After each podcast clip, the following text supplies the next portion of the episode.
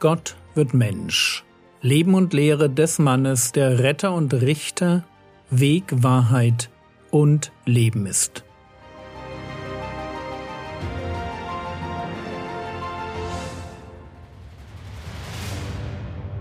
Episode 274 Wer ist für Jesus Familie?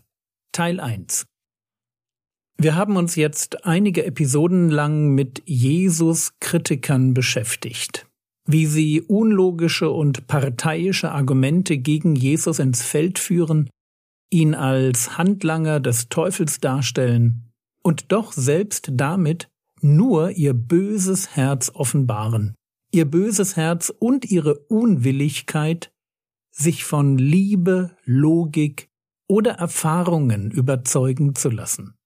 Wir wissen jetzt, wie man Jesus nicht nahe kommt. Aber kommen wir zu der Frage, was es braucht, um eng mit Jesus, also in seiner Liebe zu leben. Vielleicht erinnert ihr euch noch an Matthäus 7, wo Jesus Menschen mit ganz außergewöhnlichen Erfahrungen damit konfrontiert, dass er sie nicht gekannt hat. Matthäus Kapitel 7, die Verse 22 und 23 Viele werden an jenem Tag zu mir sagen, Herr, Herr, haben wir nicht durch deinen Namen geweissagt und durch deinen Namen Dämonen ausgetrieben und durch deinen Namen viele Wunderwerke getan? Und dann werde ich ihnen bekennen, ich habe euch niemals gekannt. Weicht von mir, ihr Übeltäter. So genau das will keiner hören.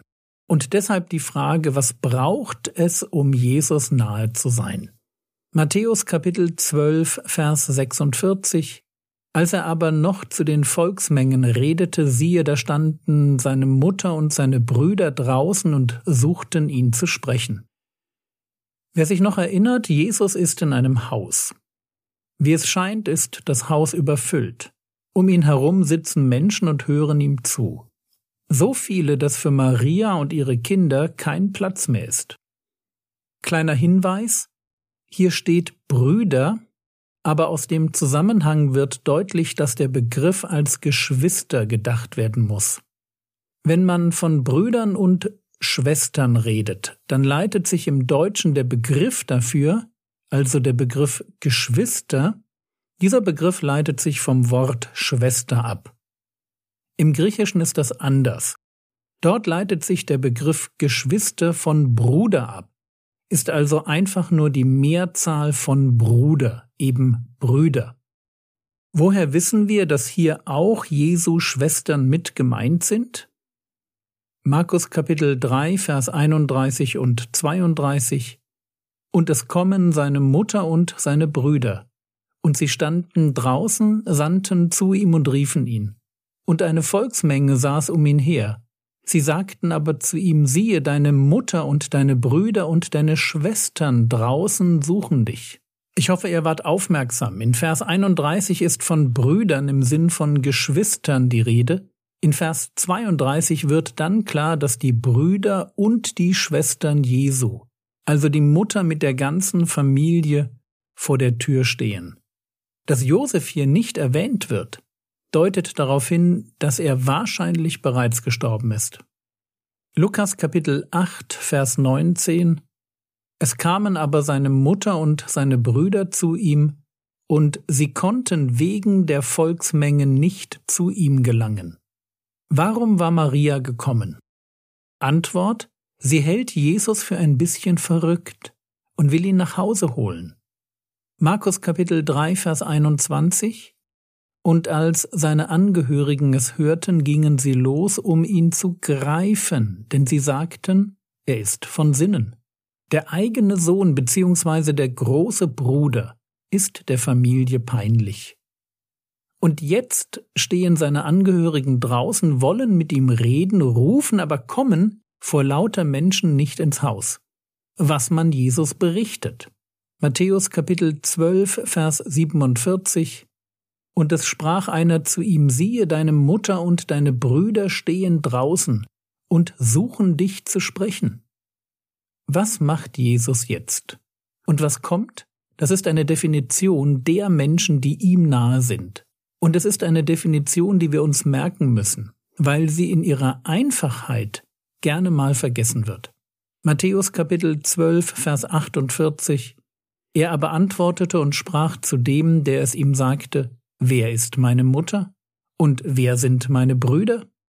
Die naheliegende Antwort wäre jetzt, na, die Leute, die draußen vor dem Haus stehen und rufen, wer denn sonst? Aber das ist nicht das, was Jesus zum Ausdruck bringen will.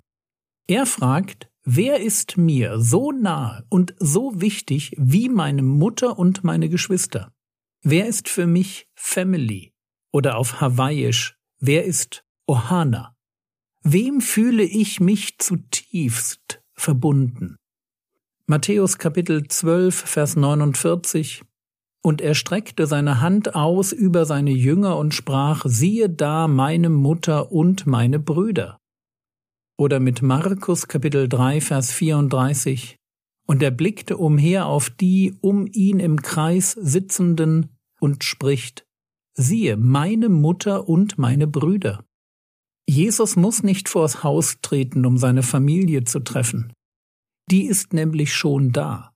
Es sind die Menschen um ihn herum, seine Jünger und die anderen Zuhörer, die für ihn wie Familie sind.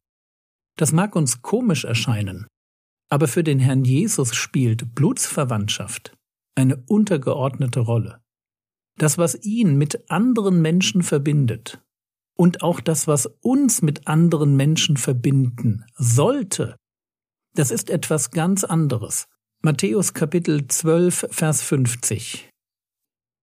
Denn wer den Willen meines Vaters tut, der in den Himmeln ist, der ist mein Bruder und meine Schwester und meine Mutter. Die Eingangsfrage war, was braucht es, um Jesus nahe zu sein? Antwort Ich muss den Willen des Vaters tun. Und womit fängt das an? Es fängt damit an, dass ich zuhöre, auf das höre, was Gott mir in seinem Wort zu sagen hat. Lukas Kapitel 8, Vers 21 Er aber antwortete und sprach zu ihnen, meine Mutter und meine Brüder sind die, welche das Wort Gottes hören und tun. Wer den Willen Gottes tun will, der muss zuerst auf das Wort Gottes hören.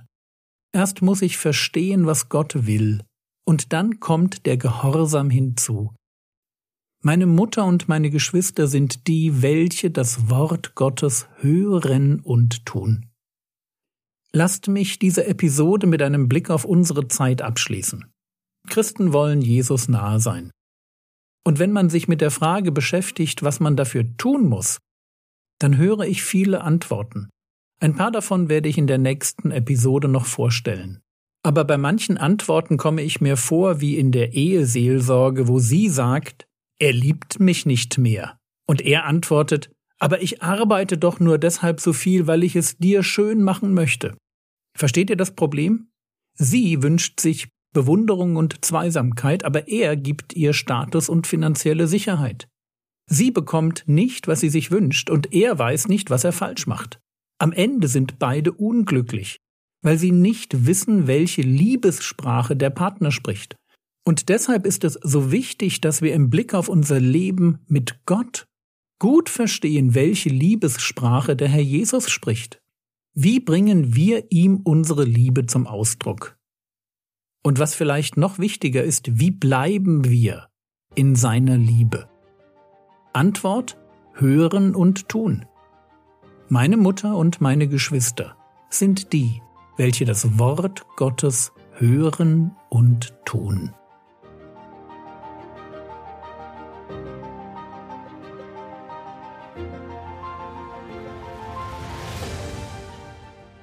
Was könntest du jetzt tun? Du könntest dich fragen, was du anstellst, um dich Jesus nahe zu fühlen. Überlege mal, wie deine Strategie aussieht. Das war's für heute. Hast du genug Ruhe im Leben? Falls nein, dann frag dich doch mal, was dich davon abhält, einen Ruhetag einzuhalten. Der Herr segne dich, erfahre seine Gnade und lebe in seinem Frieden. Amen.